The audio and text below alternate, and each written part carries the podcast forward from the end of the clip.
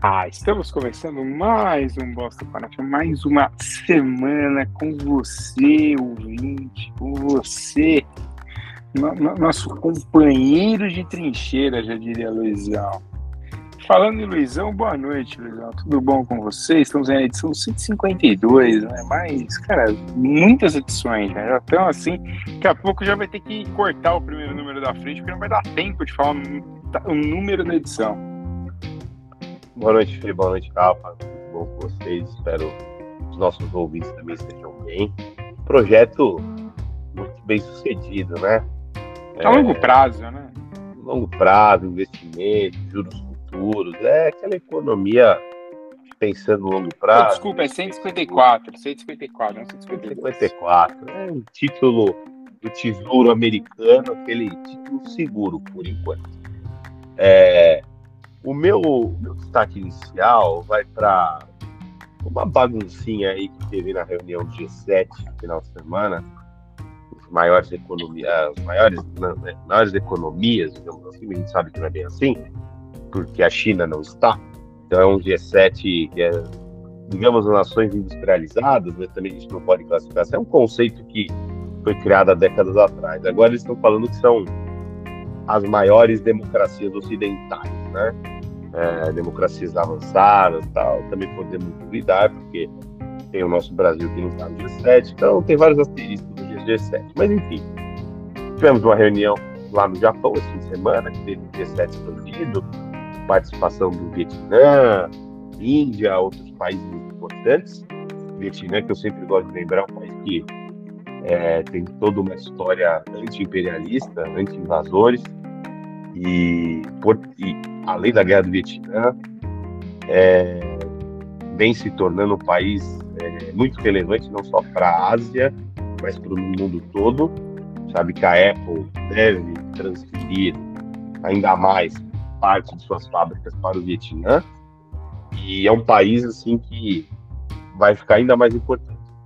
Mas por que eu estou falando isso do G7? Porque o presidente da Ucrânia, Zelensky, teve lá é, aquele uh, discurso tradicional dele, né, o palanque tradicional dele, pedindo, é, pedindo apoio contra a guerra contra a Rússia, é, co conseguiu apoio dos importantes, né, o G7 fechou um comunicado é, com o Zelensky, que era esperado, nada de novo, o Zelensky que queria reuniões com os países participantes incluindo o Brasil. Conseguiu com a Índia, conseguiu com o Vietnã, e com o Brasil não houve encontro. De um lado, a delegação brasileira disse que tentou três vezes reunião com o Zelensky, o Zelensky não apareceu. E na, na, já no avião a caminho da Ucrânia, o Zelensky falou que não conseguiu se reunir com o Lula por falta de agenda, mas que certamente ele teria alguma oportunidade se encontrar com o presidente brasileiro. É, o Lula, do seu lado, também falou, é, fez uma crítica à atuação dos Estados Unidos, ao Ocidente na guerra da Ucrânia, o que também já é esperado, né, apesar daquela, daquela mensagem forte que o Ocidente passou por Lula quando ele não é, criticou a Rússia com, uma, um pouco mais de veemência a respeito da guerra, o Lula tentou contemporizar, tal, mas dessa vez o 7 ele voltou a que o presidente culpa, etc. Mas o que me chamou a atenção, para não me prolongar mais esse destaque inicial, foi isso aí, essa, essa guerra de narrativas, né, um termo que está muito na roda. Ah, não me encontrei com ele porque ele não tinha agenda. E o outro fala, ah, ele não tinha agenda, eu também não me encontrei. E é uma coisa muito importante, era, acho que era fundamental a importância a Ucrânia encontrar com o Brasil que é um país relevante, que tem uma tradição diplomática de aparar arestas, tentar fazer articulações com bastidores, e o Brasil também tentar encontrar a Ucrânia, até para tentar explicar melhor esse posicionamento a respeito da guerra. Enfim, é, no mínimo estranho esse desencontro entre Lula e Zelensky. Cada um vai falar uma coisa, não sei quem está falando a verdade, sinceramente. É, mas é uma pena, porque eu gostaria de ver os dois é, se encontrando. Acho que são líderes é, importantes, muito importantes. O Zelensky, com papel é, no, último, no último ano aí, apesar da, da, da, figura dele ser muito controversa, mas ele é, se destacou, se destaca, porque vem fazendo papel, tudo bem, armado até os dentes pelo Ocidente, né? Mas ele vem representando bem, eu acho. E o Lula, até para reafirmar esse posicionamento firme do nosso país na arena diplomática, que foi tão é, fragilizado no, no, governo Bolsonaro. Né? Esse é o meu destaque inicial. Bom, Rafa, quer, quer, quer, você quer responder alguma coisa ou você quer falar, né? dar o seu destaque inicial? Ah, cara, é possível não querer responder o Luiz. O comentário dele foi muito bom. Sobretudo quando ele fala de multipolaridade, que é a palavra-chave da, da, diplomacia do governo Lula, que é um, um, um mundo multilateral. Né? E o Luiz vai muito bem quando ele fala de, da, da guerra de narrativas, né? Porque isso pode se resumir mundo moderno. Porque eu achei muito importante a ida do presidente Lula, primeiro, por destoar um discurso míssil em favor do, do maniqueísmo raso entre Rússia e Ucrânia, que é uma, para mim, é o principal fator é, dessa guerra de narrativas, é tudo muito mocinho bandido. Acho que ele foi bem em reiterar os pontos de, de ter um mundo em que o poder é um pouco mais descentralizado e, e falar de paz, porque falar de paz, né? As maiores democracias do Ocidente, do Ocidente não falam de paz, falam de, de, de guerra, falam de fornecer armamentos, balas, é, material bélico. E isso faz muito parte dessa guerra de narrativas. Né? No começo da agressão russa à Ucrânia, que sempre bom deixar claro que a Rússia invadiu a Ucrânia, é, fazia um pouco mais de sentido o esse discurso do Zelensky de ah, preciso de balas, etc., até como um reforço da autodeterminação do povo ucraniano. À medida que a guerra lança, é, torna-se tudo cada vez mais irracional, porque a continuidade desse conflito não faz bem a ninguém, não interessa. Faz bem para a Rússia, não faz bem para a Ucrânia. O Ocidente promoveu algumas agressões à Rússia que vão marcar foram um ponto de virado na política internacional, sobretudo diz respeito ao confisco de reservas financeiras russas. Acho que isso é de colocar, de deixar de cabelo em pé qualquer pessoa que que liga para reservas financeiras, né? Sistema financeiro de vai um pouco olhar isso bem, porque foi, foi um foi um, um, ato de guerra dos mais usados que nos últimos anos. Acho que isso é algo que precisa ser ponderado. Quando eu falo de, de guerra de narrativas, eu trato do, do que eu chamo de monopólio do uso justo da força é, as democracias ocidentais, e é sempre bom lembrar que democracias ocidentais, é, é bom colocar em aspas, né? porque eu tenho uma visão muito purista de democracia. É, eu, por exemplo, não acho que o Brasil é uma democracia, porque não é uma democracia racial, por exemplo. É um, a gente tem um Estado democrático a rigor, mas na prática o braço estatal da violência massacra jovens negros na favela e, e promove um verdadeiro genocídio. Então, não, não é uma democracia na, na palavra, na pureza né, da expressão, assim como os Estados Unidos não é. Tem Guantánamo, tem uma série de, de outras, outras intervenções para dizer o mínimo no resto do mundo, e assim como 90, como todos esses países ricos, né? Acredito que esse, usar essa, essa expressão, ah, as maiores democracias do Ocidente, assim, reforça um pouco desse, desse uso justificado da força, porque quando a gente parte desse princípio, parece que esses países e esses povos foram escolhidos por Deus para fazer um uso da força e massacrar os povos e impor as suas vontades. O que não é bem assim, né? Eu não, acho que e, e, o que me irrita um pouco muito é ver parte da, da mídia é, não fazer jornalismo em relação a isso, engrossar o couro publicitário dessas grandes nações. Falta um pouco de crítica nessa análise da, da política internacional. A, a, guerra da Ucrânia provocou, eu acho que poucas notícias e poucos acontecimentos recentes fizeram tão mal para a imprensa, as pessoas ficaram polvorosas.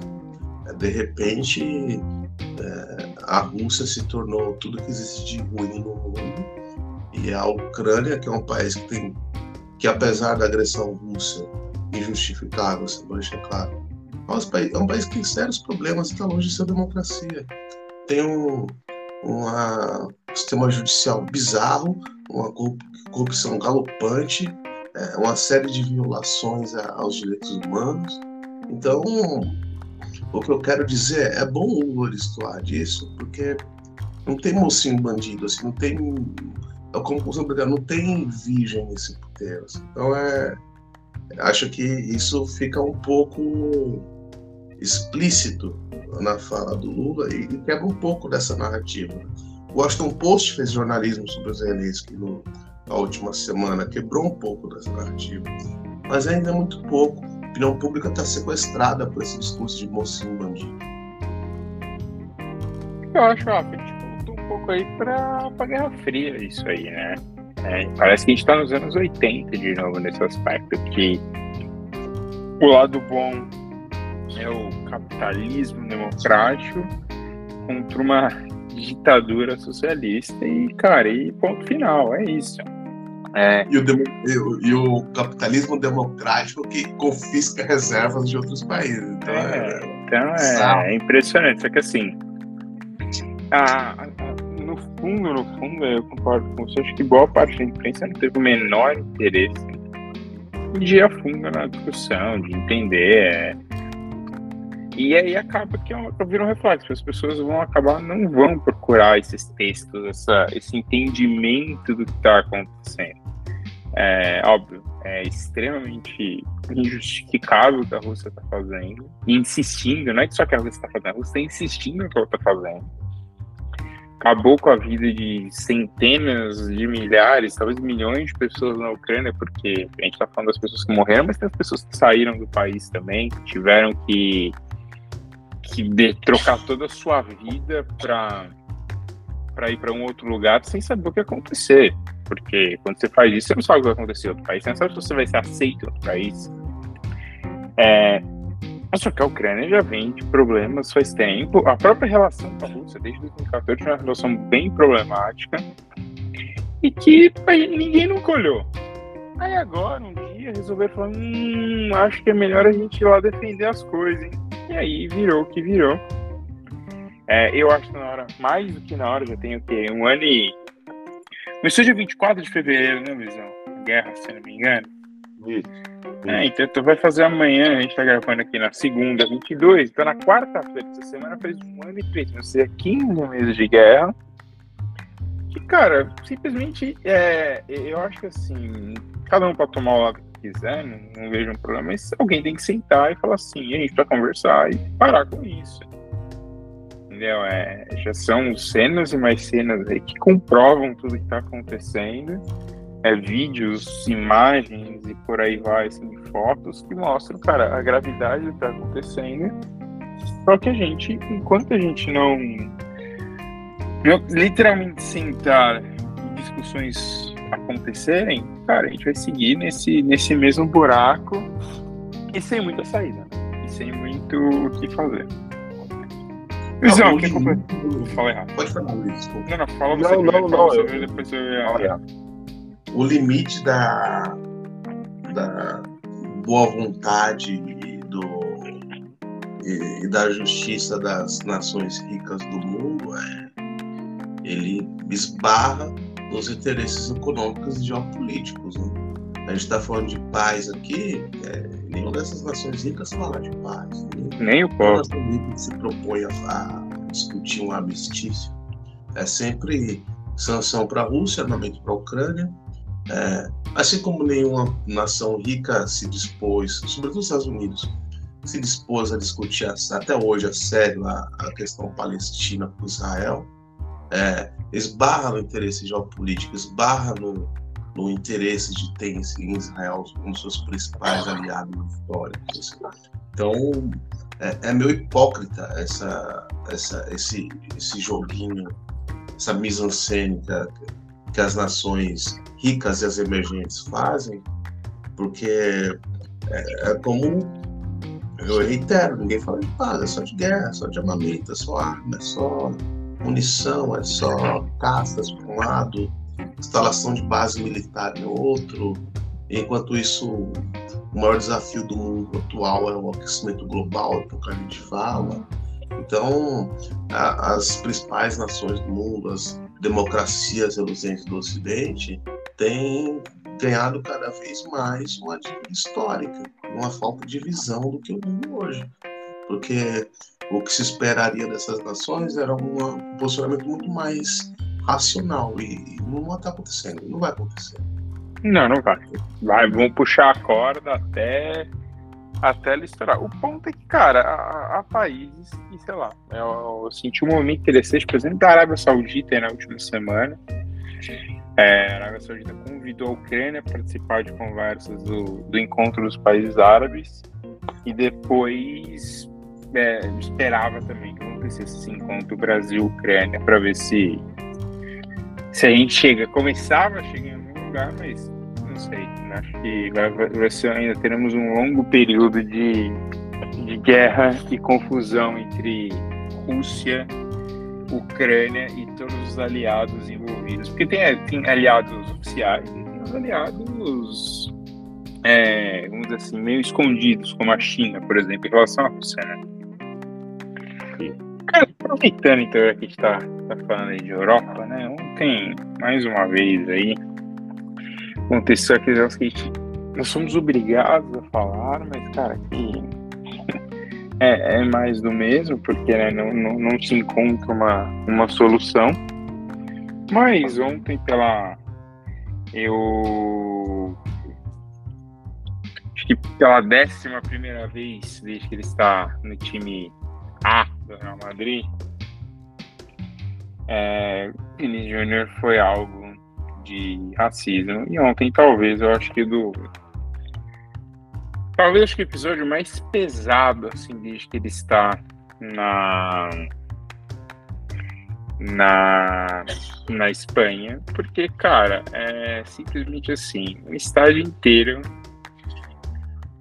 é, se virou contra ele estádio inteiro se pôs a xingar o jogador de macaco, né? Eles usam espanhol mono, mas o estádio inteiro estava contra o Vini e, e claramente a, a, arbitragem, o VAR, o, a, a La Liga e o próprio Real Madrid e o Valência pouco, pouco se importaram com a situação.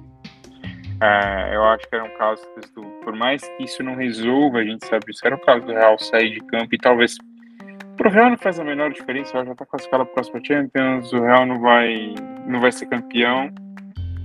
É, e, e, cara, então pro Real não faria diferença ganhar ou perder o jogo. Então, assim, pouca, muita nota, muita coisa escrita, muito blá blá blá e pouquíssimo real atitude. É, eu acho que para dois, dois, casos no esporte a gente precisa de, de mudanças drásticas, que são brigas de torcida, que tem aumentado no Brasil e em países europeus, sim. Não é só, ai, brasileiro é violento, não é só no Brasil. E outra que é os casos de racismo. Enquanto você não punir o clube direto, pontuação ali, ó. Valência, o Valência tá brigando para não cair, inclusive, no no Campeonato Espanhol, se eu não me engano. O Valência está em. Deixa eu ver aqui na, na tabelinha. O Valência hoje está tá em 13, 40 pontos, 5 pontos na frente do Valladolid, do Ronaldo, que inclusive também tem casos de racismo contra Vini Júnior. então, assim, ainda tem uma pequena chance de cair o Valência. É, Cara, assim, ah, uma coisa nojenta, assim, estádio inteiro. O ministro apontou uma das pessoas que estavam fazendo, aí tira um, mas aí os outros continuam fazendo e isso inflama. A gente já falado aqui semana passada também do da homofobia da torcida do Corinthians durante o clássico Corinthians e São Paulo, foi a mesma coisa. Na hora que o juiz para o jogo, a torcida se inflama, vira aquele a, aquela maluquice dentro do estádio.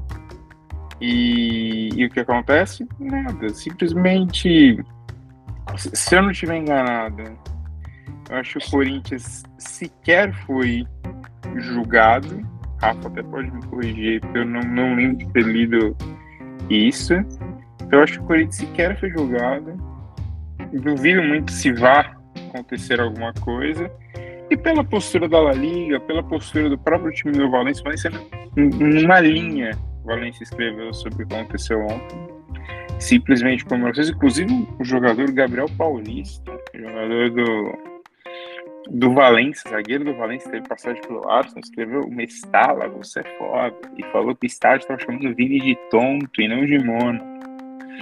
Assim, cara, sei lá, é, é claramente mais... É, pequeno é apelido pra isso aí, né, Rafa? Mas assim, pa parece, de novo, é mais ou menos. É, ninguém vai tomar uma atitude. A liga. Eu gosto que são notas e mais notas, é muito simples isso. Em vários programas esportivos na Espanha, é sempre assim: ah, isso é, isso é injustificável, mas o Vini fez não sei o quê. Inclusive, o árbitro do VAR foi demitido já e os outros cinco também serão, é, porque aparentemente ele, ele escondeu a imagem que o Vini recebe um mata-leão no árbitro. Então, a hora que o árbitro vai ao VAR olhar o que aconteceu, ele só vê o Vini dando tapa. Então, por isso que ele expulsa o Vinícius e depois é, só dá amarelo para o jogador do Valência. E aparentemente no VAR é possível ver que o o juiz que estava cuidando das imagens esconde a imagem da, do mata-leão que o Vini toma momentos antes, apenas para falar, sei lá, mostrar que tipo, tinha que expulsar o Vini de alguma forma. E, cara, confesso que eu, se eu fosse ele, eu picava minha mula da La Liga, ia jogar, não sei, na Premier League, Voltava pro Mengão, de repente. Ser feliz no Rio de Janeiro. Mas, cara, em, em Madrid, com essa postura, eu não ficaria. Quer falar? Fala você primeiro. O Luizão, o Luizão, tá, o Luizão tá tenso com o Lakers. Olha, o que eu espero do governo Lula, que o governo Lula compre o passe do Vini Júnior, repatrie ele aqui onde ele é amado e coloque para jogar no Coringão.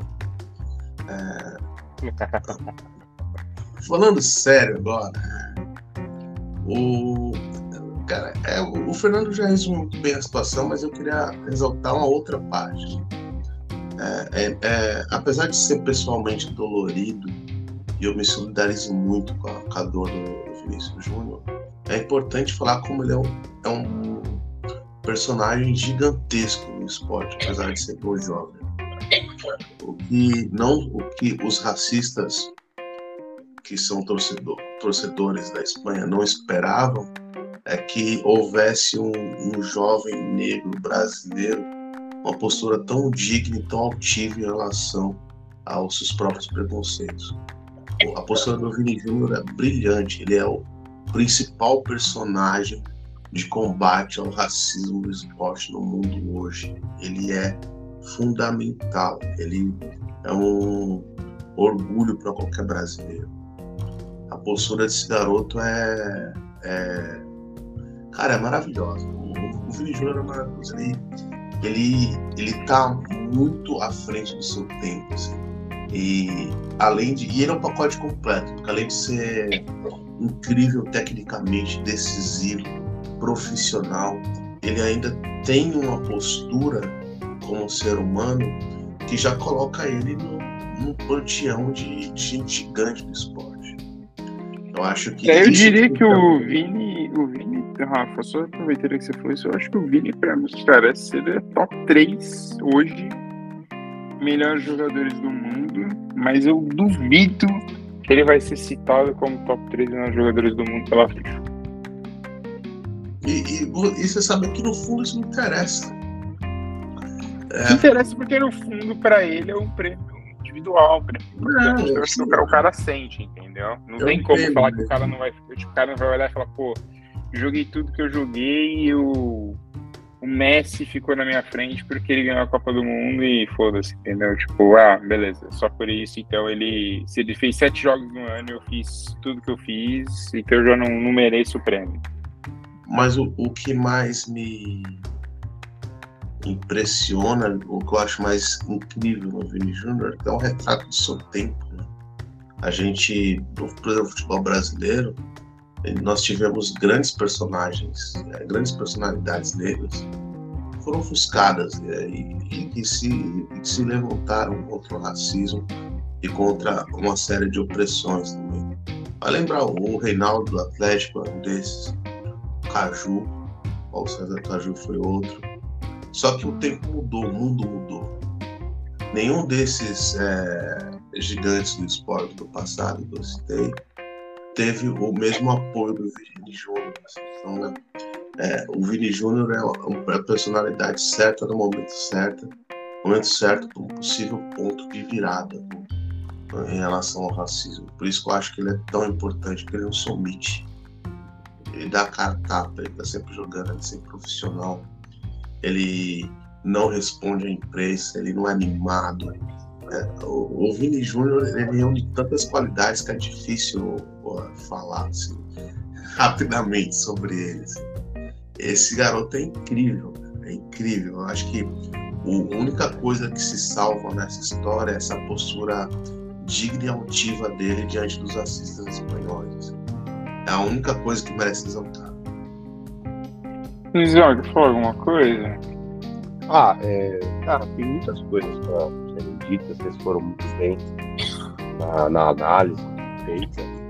É, essa história, infelizmente, né, você falou no começo, pela décima vez que o Benítez é alvo de racismo.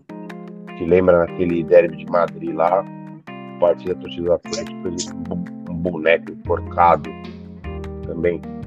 É, e o que, além de toda esse, essa coisa nojenta, triste, que é o racismo sofrido por ele, eu acho que pesa muito, muito mesmo, o posicionamento principalmente do Real Madrid, que é o maior clube de todos os tempos. É, futebolisticamente, ninguém chega perto do Real, nem perto. E, e assim, é, é, um posicionamento de um time que, como se nada tivesse acontecendo, com a sua principal estrela, é, uma das suas principais estrelas, seja, e assim, uma, uma, uma atitude fria, distante. É, só ontem que eles tiveram uma, uma atitude um pouco mais é, firme, mas longe do ideal. E... Eu notinha, fico puto com isso. É, e o próprio jogador, eu acho que eu me sentiria muito frágil, desprestigiado, jogando num clube da enormidade do Real, ter essa atitude que a gente, a gente não espera de nenhum time. Mas em times de menor expressão, sabe que não tem relevância no esporte, a gente não espera grandes coisas, mas a gente está falando do Real Madrid, que é a maior instituição da história do futebol mundial. E como se nasce não, racismo e tal, é... eu, eu, eu, vou, eu concordo muito com vocês quando vocês falam que se eu fosse o Vini Júnior, eu pegaria minhas coisas e ir embora. Porque é uma perseguição que fazem com ele. É uma perseguição sistemática. E assim, o jogo dele é esse é o drible, é a alegria, é a ofensividade, que é o que a gente gosta. Quem gosta de futebol tem que gostar do estilo dele. Não é desrespeitar. É óbvio que uma coisa é você tá, o seu time está perdendo tal, o time adversário está ganhando, um cara vai lá, faz um, dá uma, dá uma penteada na bola, o cara chega mais forte, dá um carrinho, tudo bem, isso é do jogo. É, o pessoal não gosta disso aí. Isso aí acontece na Vargas, acontece em todos os cantos do mundo. Tudo, tudo bem, não vejo nada de mal. Agora, você por causa da sua cor, isso aí não tem qualquer cabimento, ainda mais em 2023, né?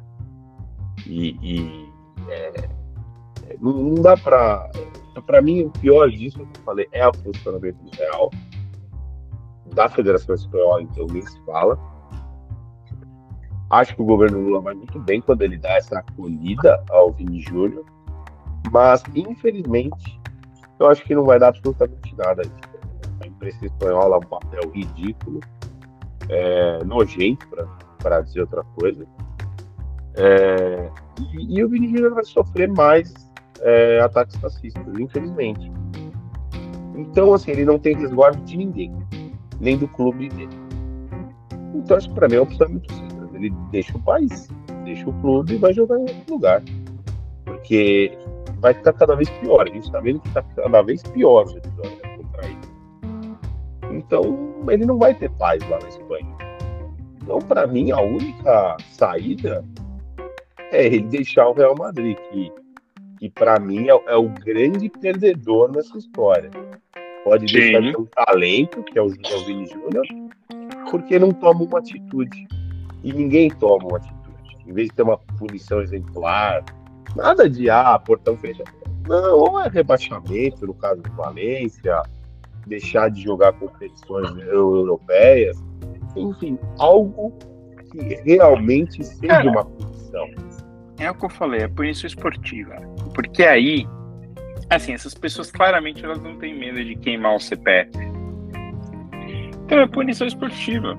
Ah, aconteceu isso. Encerra o jogo naquele momento e já e tira três pontos. Então, assim, é, é usando de exemplo. É, na, na, Itália, hoje, a Juventus acabou de perder 10 pontos por, por, por financeiras, um clássico da Juventus, diga-se de passagem. Mas, é, então, assim, fez isso perde os pontos do jogo. Repetiu isso, perde o dobro, então perde 3 mais 3, 6. Terceira reincidência é rebaixamento. Acabou. Porque aí o clube vai ter que começar a tomar atitude. Se o clube, porque é isso, o técnico do Valência postou no Instagram falando para não deixar que a torcida não deveria deixar nada estragar a alegria deles. Entendeu? Então tá claro, tá claro. O, o Javier Tebas, presidente da La Liga, foi muito claro o posicionamento dele. Para ele, o Vini não quer entender. Como assim o Vini tem que entender isso? Não é o Vini que tem que entender, e o Vini entende muito bem, muito melhor que o Tebas, inclusive. Então, assim, tá mais do que na hora de atitudes serem tomadas esportivamente, porque aí você queima o time. Porque aí, se o Valência, por exemplo, o Valência perde os três pontos, é se o Valência, deixa eu fazer uma conta rápida, se o Valência perde os três pontos, eu acho que o Valência, inclusive, o Valência fica dois da zona de rebaixamento. Com três jogos por jogar, aí a situação muda. O Valência cairia de 13 terceiro para 16 sexto. Entendeu? Então, e você gera um negócio que o clube entra em desespero. Se o clube sabe que se ele tomar outra punição dessa, ele melhora até. Em vez de perder 3, perde 15 pontos na segunda reincidência. Porque na terceira, rebaixamento direto, acabou a discussão. Então, assim, é, e, e, eu acho que a UEFA já passou da hora da UEFA entrar nisso. Se, se nos anos 80, quando pessoas morreram nos estádios da Inglaterra, os times ingleses ficaram cinco anos sem poder jogar competições da UEFA, os times espanhóis têm que ficar cinco anos sem jogar competições da. Sabemos que a UEFA tem um rabo presíssimo Real Madrid e Barcelona, muito pela questão da Superliga. Mas esse tipo de coisa, cada vez mais, só dá moral pra Superliga. Porque o Real pode usar isso pra falar, você é do Campeonato Espanhol, eu sei. Vai fazer? Não. Mas assim, e me surpreende empresas como Puma, Microsoft, Coca-Cola e EA Sports nos posicionarem. O nome delas está na liga, cacete. Tira seu patrocínio, toma atitude, fala, ó, se vocês não resolverem isso com atitudes reais, os times se juntaram, fizeram uma hashtag, somos contra o racismo. É o que aconteceu daí quase 10 anos atrás, como somos todos macacos.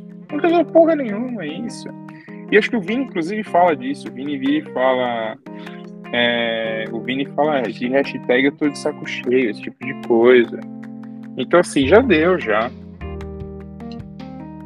O, o Luiz foi muito bem quando ele fala da omissão do Real Madrid. Né? Tem que uma instituição no esporte espanhol poderia enquadrar a liga se tivesse vontade. É o Real Madrid. Sim.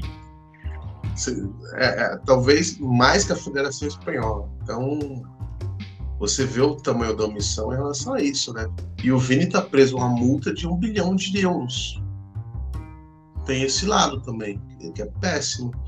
Só que as pessoas sempre falam ah, que jogadores de futebol é, servem como é, exemplo para a juventude, etc. Vale ressaltar que o Vini Júnior é um baita exemplo, é um baita exemplo para qualquer jovem é. negro que não tem que abaixar a cabeça para ninguém. E nisso ele é gigante, é absurdo. E, é. e, não importa a omissão do Real Madrid, não importa é, os torcedores desses países, não importa o papel vergonhoso na, da La Liga, para o jovem brasileiro preto, o Vini Júnior é um baita exemplo, é um baita modelo. E eu acho que é isso que tem que, que a gente que falar. Eu acho que é isso. O Vini, o Vini obviamente vai, vai superar isso. O Vini vai, vai, vai, vai ficar bem, porque ele é um gênio. E ele vai ser ele vai conseguir muito mais coisas. Acho que o Vini, Rodrigo e outros são, cara, os principais caras da nossa seleção aí pelos próximos anos. Confesso que já não, não vejo tanto Ney mais tão presente assim. Acho que tá na hora da molecada assumir, deixar o barco correr. Até porque essa molecada já vai ter uma Copa do Mundo nas costas quando a gente chegar aqui em 26. A não ser que o Neymar tire um Messi da cartola e fale, meu, Copa de 26 eu vou comer a bola e vamos ser campeão. Não sei, tenho minhas dúvidas, confesso. Pode não acontecer, acredito. pode acontecer. Não, pode, mas eu não acredito. Né? Eu não acredito, infelizmente. É pra quarta Copa já. Mas então assim, eu acho que, cara, eu se eu fosse o Vini, eu pularia fora.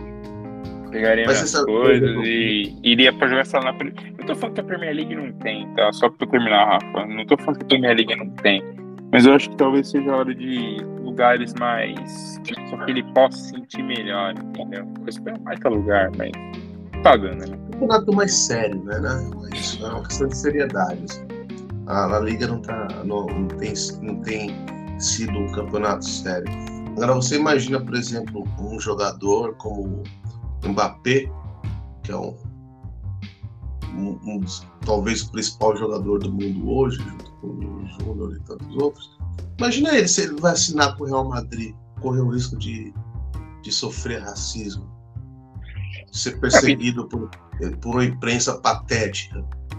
E vale lembrar que daqui um ano, um ano já, outro brasileiro negro está fechado com o Real Madrid, né? Já pode esquecer que o Hendrick no meio do ano vai para lá. Então, imagina o, o Luiz, o maior perdedor dessa história é o Real Madrid. É o Real Madrid. Então, assim, tá mais que na hora do Real, do senhor Real Madrid tomar atitude. Foi o o Luizão falou, você tem um time. Porque lembrando, a Liga não é igual a gente ainda tem no Brasil, ela liga, segue o padrão europeu, então ela liga é uma empresa que é, que é licenciada pela Real Federação Espanhola a fazer o Campeonato Espanhol. Então, assim, você tem três, assim, três níveis. Você tem a Federação Nacional, você tem a empresa que cuida do campeonato e você tem os clubes. Então, assim, tá mais que na hora desses três. E, e tem, para nossa talvez para nossa sorte, para levantar uma discussão, a gente tem um, um presidente brasileiro aí no meio. A gente tem o Ronaldo, né? Do Valladolid. Então, assim, tá na hora de uma atitude ser tomada e, cara, e, e, e, na hora de mudarmos muitas coisas. Mas, bom, aproveitando falando que temos que atitudes foram tomadas, duas atitudes foram tomadas. 250 pessoas no Brasil foram viraram réis atos dos atos golpistas de 8 de janeiro. Luizão, infelizmente, é uma delas, gente. Sentimos por ele. É... Somos todos Luiz. Somos todos Luiz. É, então, assim, o STF colocou aí. E outra pessoa que foi. que sofreu com uma atitude foi o nosso querido Deltan. Que antes do Rafa e do Luiz falarem do Deltan, é, só queria dizer que, Deltan, próxima vez que você quiser imitar alguma coisa, por favor, é, faz direito. Chama um fotógrafo oficial, junta mais pessoas, paga pelo menos as pessoas se juntarem por você para você tirar foto. Deltan, para quem não viu, para quem não, não, viu e não, não se tocou, o Deltan tentou claramente fazer. quando o Lula é preso em 2018, 19, agora, nossa, passou muito tempo na minha cabeça. 18, né? 18 o Lula tem aquela cena em São Bernardo, na frente do, do Sindicato Metalúrgico, sendo carregado. Entendeu? Que claramente, inclusive a camisa azul tentou copiar isso de uma forma, eu diria, patética, com muito menos gente, com muito menos carisma, inclusive. E, cara, ele foi ridículo, mas se deu até a próxima vez, fica aqui a dica. Chama um fotógrafo bom, contrata, junta mais gente já que você precisa 340 mil votos do Paraná, pega, sei lá, 3 mil pessoas, pelo menos, para dar um. fazer um bololô ali melhor, e aí você sai bonito na foto e tal. Não, não, não você seja bonito, mas. Luizão, o que você tem para ah, falar do caso Deltan? Ah, ou podia falar, falhar uma fake news básica, tipo Trump, né? Falando que a posse dele foi o maior público da história dos Estados Unidos os efeitos de imagem ali, uma edição e tal. É, cara, a cassação do Deltan, é, tava até conversando no nosso grupo particular do WhatsApp aqui do podcast. Rafa tem uma, um posicionamento. É, eu entendo quase nada dessa parte jurídica da coisa. É, eu li algumas, algumas análises e tal. É, para mim, assim, umas coisas muito claras. A Lava Jato, é, já falou aqui, interferiu muito na vida política e econômica aqui do país, tanto para o bem quanto para o mal. Né? É, ela usou de atalhos é, não republicanos para punir as pessoas, mesmo que essas pessoas é, fossem efetivamente culpadas. Né? Porque também dá a impressão que ninguém preso da Lava Jato é culpado. São todos inocentes. E a gente sabe que não, foi isso que aconteceu.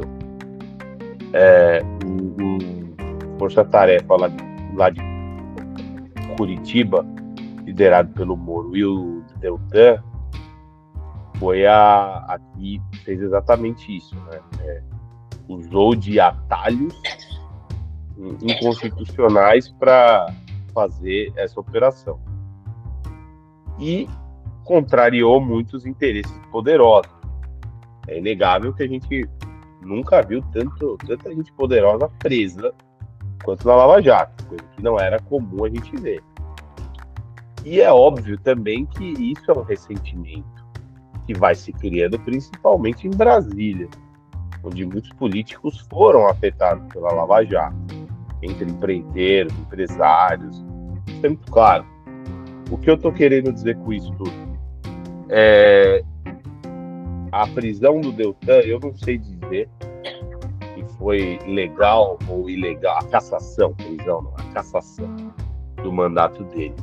É, algumas pessoas que eu li falaram que ele não, não tinha ainda processo administrativo aberto, ou seja, não teria que ter o mandato cassado por causa disso.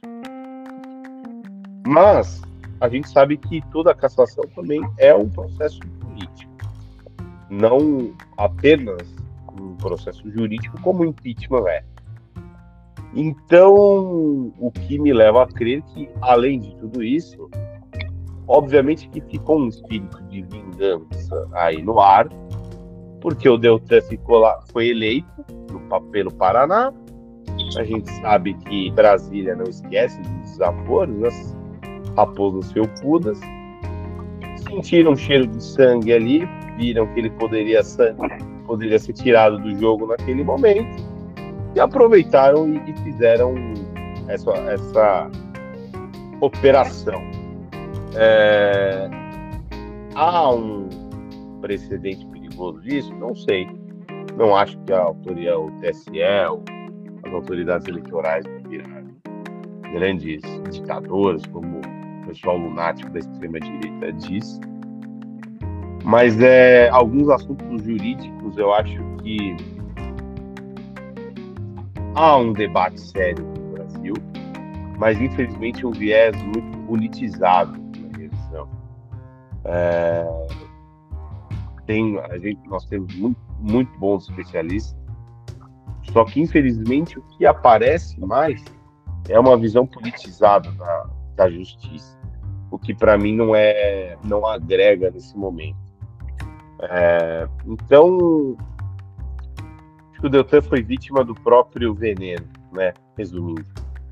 Ele mexeu com as pessoas poderosas, mexeu de forma errada. É, não que essas pessoas poderosas não, não sejam culpadas, volto a afirmar. E encontraram uma maneira, uma encontraram um momento propício para tirá-lo do jogo. É, se foi legal ou não, é, eu acho que ainda dá, dá para discutir. Mas politicamente, foi uma operação, como o ex-presidente Bolsonaro está dentro das quatro linhas. Foi caçado e agora ele tem o direito de, de recorrer, etc. Mas é politicamente foi do jogo, concorde ou não. Juridicamente, eu acho que dá para ter algumas interpretações. Mas eu acho que a, nesse caso, é, o que eu tenho a dizer é isso aí. Importante, hein? terminou assim, eu tenho a dizer isso aí, depois de oito horas falando, até tomou uma água, mas falei rápido. É, é, é, são tantas coisas, cara. Vamos lá, vamos partir do começo. Assim. É, tem muita coisa. É, primeiro a gente tem que entender o que é que um, um procurador da República é.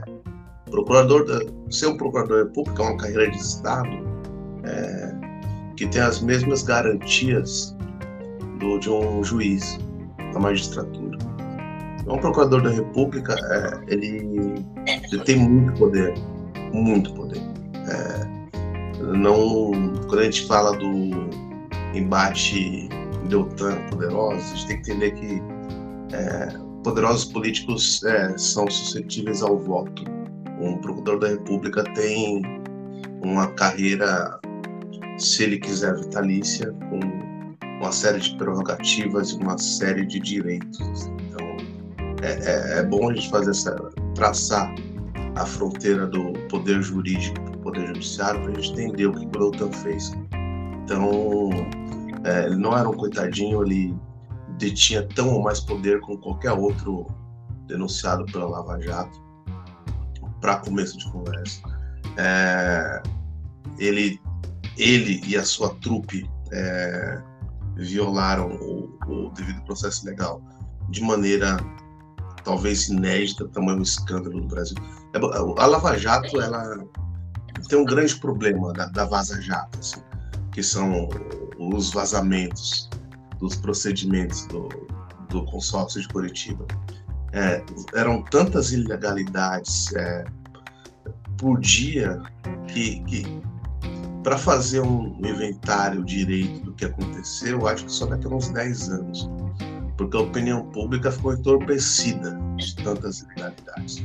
Vamos lembrar algumas delas para a gente entender o que o senhor Dantan fez. É, ele tentou, por exemplo, viabilizar é, o uso de 2 bilhões de uma multa aplicada à Petrobras é, é para criar uma fundação que seria gerido pelos maravilhosos procuradores da Lava Jato eles. Eu, eu falo que eu tive acesso a todas essas conversas, tá?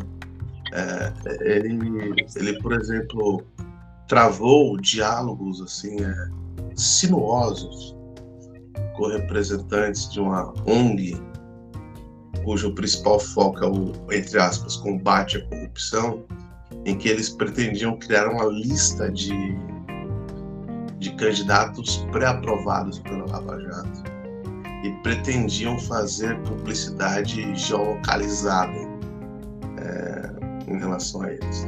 A gente tem um outro escândalo que é jornalistão que atua no principal programa de TV jornalístico do país, fazendo às vezes assessor de imprensa e fazendo rascunho de nota para os procuradores de Curitiba. A gente tem procuradores tirando sarro da morte do neto do Lula. Gente, é, é, são tantas ilegalidades que eu poderia ficar até amanhã falando. Então, o que aconteceu com o Deltan é que, enquanto ele detinha o poder jurídico e todas as garantias para o de procurador da República, ele se lambuzou do poder em prol de um projeto político. De maneira inédita, assim, com uma disfarçatez que, que faz corar assim, o, o mais ambicioso político da arena. Foi uma coisa de louco. Então, esse é o Deltan. É... Não há mal que dure para sempre. A Vaza Jato veio, desnudou os procedimentos dessa gente e o Deltan passou a responder processos administrativos. Um deles foi adiado mais de 70 vezes para ser julgado. Mais de 70 vezes, eu não estou exagerando. Foram mais de 70 vezes. Está registrado, eu escrevi uma reportagem sobre isso. 70 adiamentos. Ah, só um parênteses, então eu, eu, eu, eu, hein? Ah, desculpa aí, jornalistão. 70 adiamentos para apreciação do processo administrativo. Ah, porque talvez era difícil, boss. Era um processo é, difícil. Quando o caldo entornou, é, e é sempre bom lembrar, né? Não, era notório que o, as ações do Deltan levariam a sua demissão. Ele se usou de um truque. Saiu bem antes disso é, ficou com um processo administrativo de resu com resultado suspenso, porque ele mesmo provocou o Supremo contra a decisão do CNMP. E foi nesse que, né, nessa arapuca que ele criou para ele mesmo que ele se estepou. O, a lei da ficha limpa é muito criticada por eleitoralistas de voto geral. Falam que ela é muito ambígua e dá muita margem para punitivismo o Deltan, o Deltan e, e Moro, essas pessoas, historicamente foram os maiores defensores da lei da ficha limpa. Então, é uma grande ironia que ele seja barrado pelo instrumento que ele tanto defendeu. Então, Luiz foi bem quando ele fala que foi vítima do próprio veneno, mas ele erra, na minha opinião, quando ele fala que Deltan mexeu com muita gente poderosa. O Deltan ele tinha um poder absurdo como procurador. E ele detém até hoje é, um... o bom da ação do Detan é que ela, ela desnudou algumas coisas, né?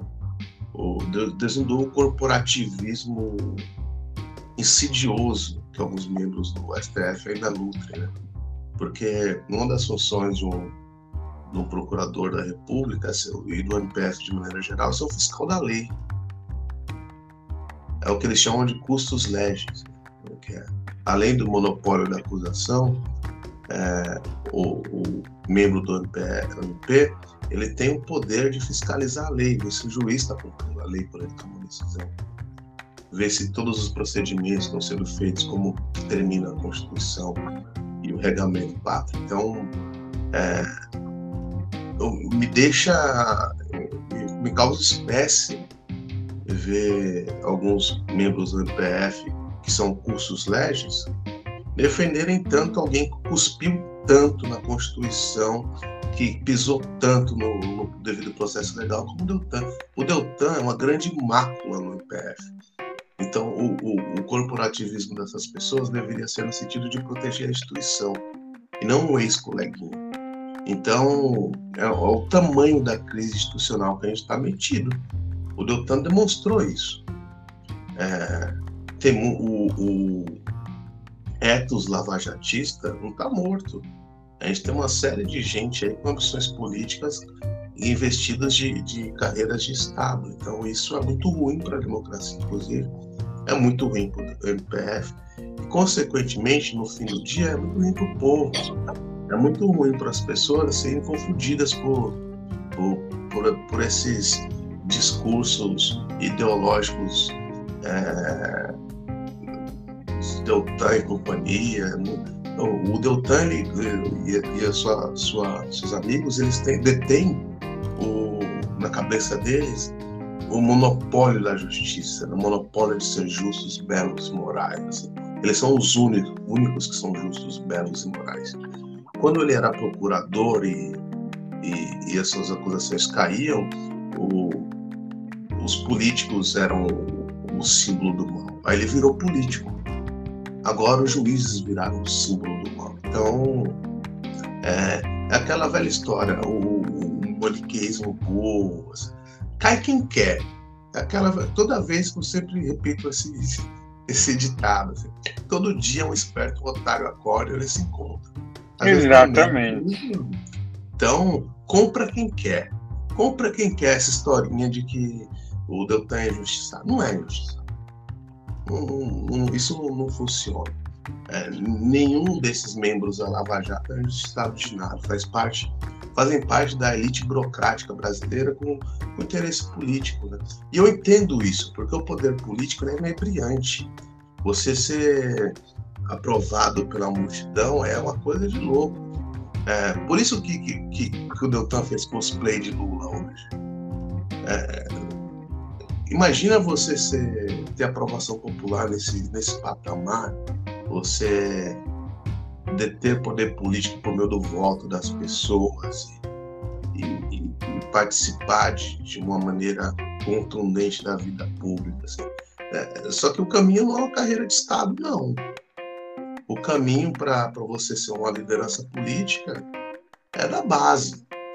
Qualquer juiz, qualquer ex-procurador, qualquer delegado policial que quer partir para a política a partir do seu cargo está errado. É, o caso do Deltan, por fim, e eu vou terminar o comentário, é, demonstra de maneira cabal a necessidade de uma quarentena de no mínimo seis anos para gente que é policial, gente que é procurador promotor, gente que é juiz, para entrar na, na política.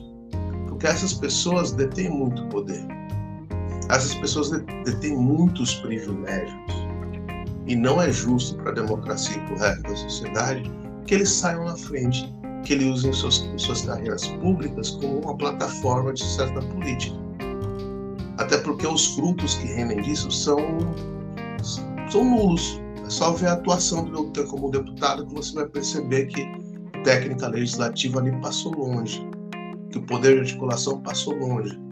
O horário brasileiro pagou meses de salário para o deputado inócuo, assim como vai pagar oito anos de salário para o Sérgio Moro, vai ser um senador inócuo. Então, esse é um problema da nossa democracia no geral e tem que ser tratado na reforma administrativa e tem que ser tratado com uma quarentena severa para a gente que detém esse poder. Bom, é, cara, eu, eu concordo boa, acho que com 200% você falou, parte tá mais do que na hora da gente. Isso para mim devia ser uma regra. Porra, devia ser uma regra clássica isso. Tipo, é literalmente uma regra de empresa isso. Para você ser CEO de uma empresa, ser CEO de outra, você provavelmente ganha aí dois anos de salário para não pular de lugar. Eu acho que para as pessoas do meio jurídico, acho que deveria ser uma obrigação, porque, cara, você mexe com muita coisa, principalmente o meio jurídico público, né? Que você tá procurador, menino, é, que, cara, você tá muito dentro daquilo que tá acontecendo e que pode virar, e se já virar político, uh, festa e vou brilhar. Não dá, né? É, Luizão, eu sei que você está intenso, porque o fim de jogo está tenso, mas seu destaque final. Cara, primeiro, é, parabenizar o Rafa, comentários bons, apesar do. Quem sabe agora você leva a sério como nosso.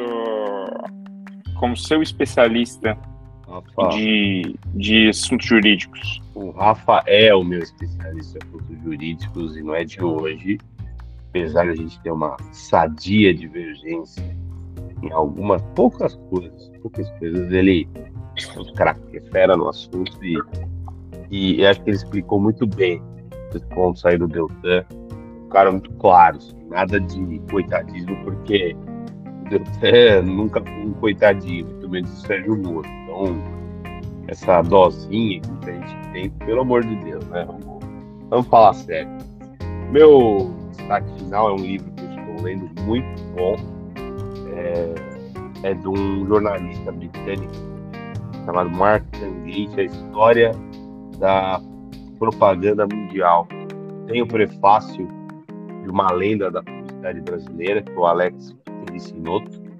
E nesse livro ele trata, faz um panorama muito legal como a propaganda, a publicidade caminharam junto com a evolução da humanidade, principalmente desde o século XIX, né? Final do século XIX, campanhas de guerra, produtos, é, digamos, simples como sabão, como isso revolucionou o modo do ser humano enxergar produto, é, como as mulheres tiveram papel, apesar de ser um, uma área muito machista até hoje, mas como mulheres tiveram um papel fundamental nessa atividade que cada vez que eu leio eu fico mais interessado nesse assunto que quem não gosta de publicidade bem feita acho que precisa estudar porque publicidade é uma coisa fantástica. Então é minha dica do Mark Gates a história da propaganda mundial é, bom, antes do Rafa dar o final dele, apesar de ter jogado 48 minutos, ou seja, o jogo inteiro, o Nuggets simplesmente varreu ter usado no basquete para quando você ganha a série de 4 a 0 ou mais. É, então, Nuggets na final da NBA, campeão do Oeste. É, agora vamos esperar aí. Amanhã, provavelmente, o, o Heat já vai, vai varrer também no Celtics. E aí, fim de papo, temos a final Nuggets e Heat. Rafa, vergonha, os dois maiores vitoriosos sendo varridos. Vergonhoso. Vergonha. Vergonha. Vergonha. Não, meu destaque final, eu tô no, não sei se o nosso ouvinte percebeu, mas eu tô numa fase muito Luiz Alves, assim, numa fase carreiras do cinema. Então, os meus destaques finais sempre são filmes. Então, esse final de semana eu tive prazer de reassistir três obras que eu gosto muito de um cineasta que eu acho muito legal, muito interessante, que ele é, ele é diferente, né? que é o Beto Brandt, é um cineasta brasileiro que eu considero ele tem uma assinatura só dele nas coisas. Assisti três filmes que, que eu brinco, que não é canônico isso, mas eu brinco de chamar de a trilogia da violência do Beto Brandt. O, o primeiro é o é um filme sobre sobre Chamação entre Amigos, que é um filme sobre ex-presos torturados pela ditadura militar, que conseguem identificar um torturador nos interiores do Brasil e partem numa missão de vingança. Então, é, é esse é o, começo da trilogia na minha cabeça, que é o. E não, não é. Não é cronológico isso, mas para mim é, a trilogia começa aí porque faz parte da nossa violência estatal, que é uma, uma chaga na sociedade brasileira que não está curada até hoje, e boa parte por conta desse compadre que a gente tem de querer contemporizar algumas coisas. Nossos militares não foram punidos e isso reverbera até hoje, isso é um problema nosso. E, e o Beto Branco trata bem disso a partir do, do microcosmo de gente torturada que que, imbuído no sentimento que é muito humano, é a vingança, é, vai atrás de fazer justiça das próprias mãos. É interessantíssimo, é muito bom. Bom, com essas dicas, então. Não, tem que calma lá. Ih, calma meu lá, Deus do céu. Vai ter testão, vai ter testão. Segundo, segundo. filme. Hum. Segundo filme dessa trilogia, na, na minha concepção, é o Matadores. Que, que, que fala que é, que é um filme à medida que é simples, é muito bom, que, que se passa ali na região da Tríplice Fronteira, do Brasil com o Paraguai, que é a nossa violência rural, né? violência rural com contornos políticos. Assim. O filme trata de, de um, uma noite que dois matadores estão esperando em tese, a sua próxima vítima. E eles falam dos casos em relação a um matador lendário da região, que, que era o, o, principal profissional dessa atividade lá. E, enfim, e tem um final surpreendente. E o terceiro filme é O Invasor, que é a violência urbana, que, que além de tudo traz esse conflito de classes que é típico de metrópoles como São Paulo. Então a gente tem um, um, um matador de aluguel que invade todas as áreas da vida dos seus contratantes de, de uma maneira meio dramática, meio cômica, no papel maravilhoso do Paulo Micos. Então, essa trilogia da violência do Bato Brant eu adoro. É, eu, eu, sugiro para que todo mundo gosta de filme brasileiro assista, porque o, o Beto Brant, além de tudo, ele distou um pouco dessa dessa linha de, de diretores brasileiros que apelam muito para locução em off. Né? Têm uma linguagem cinematográfica muito mais fluida. É difícil você ver um off no, no Beto Brant, é sempre plano, é, é sempre uma maneira de, de, contar a história muito mais é, natural, solta. Não parece um documentário, não parece aquela coisa. Você não precisa escutar a, o o pensamento do, do, do, ator, como o Padilha apela tanto para isso. O Beto é muito mais sutil, muito mais delicado, sofisticado. O ator em expressão já mostra tudo o que ele está pensando ali. Então, vale a dica. O Beto é sensacional. É, só queria lembrar que esse comentário final da Rafa teve um, teve um toque, uma cutucadinha no diretor brasileiro que gosta de usar óculos. Mas é isso, senhoras e senhores. Chegamos ao fim de mais uma semana. O mais longo hoje, muito, muito debate. Voltaremos semana que vem. Um grande abraço e até mais. Até mais.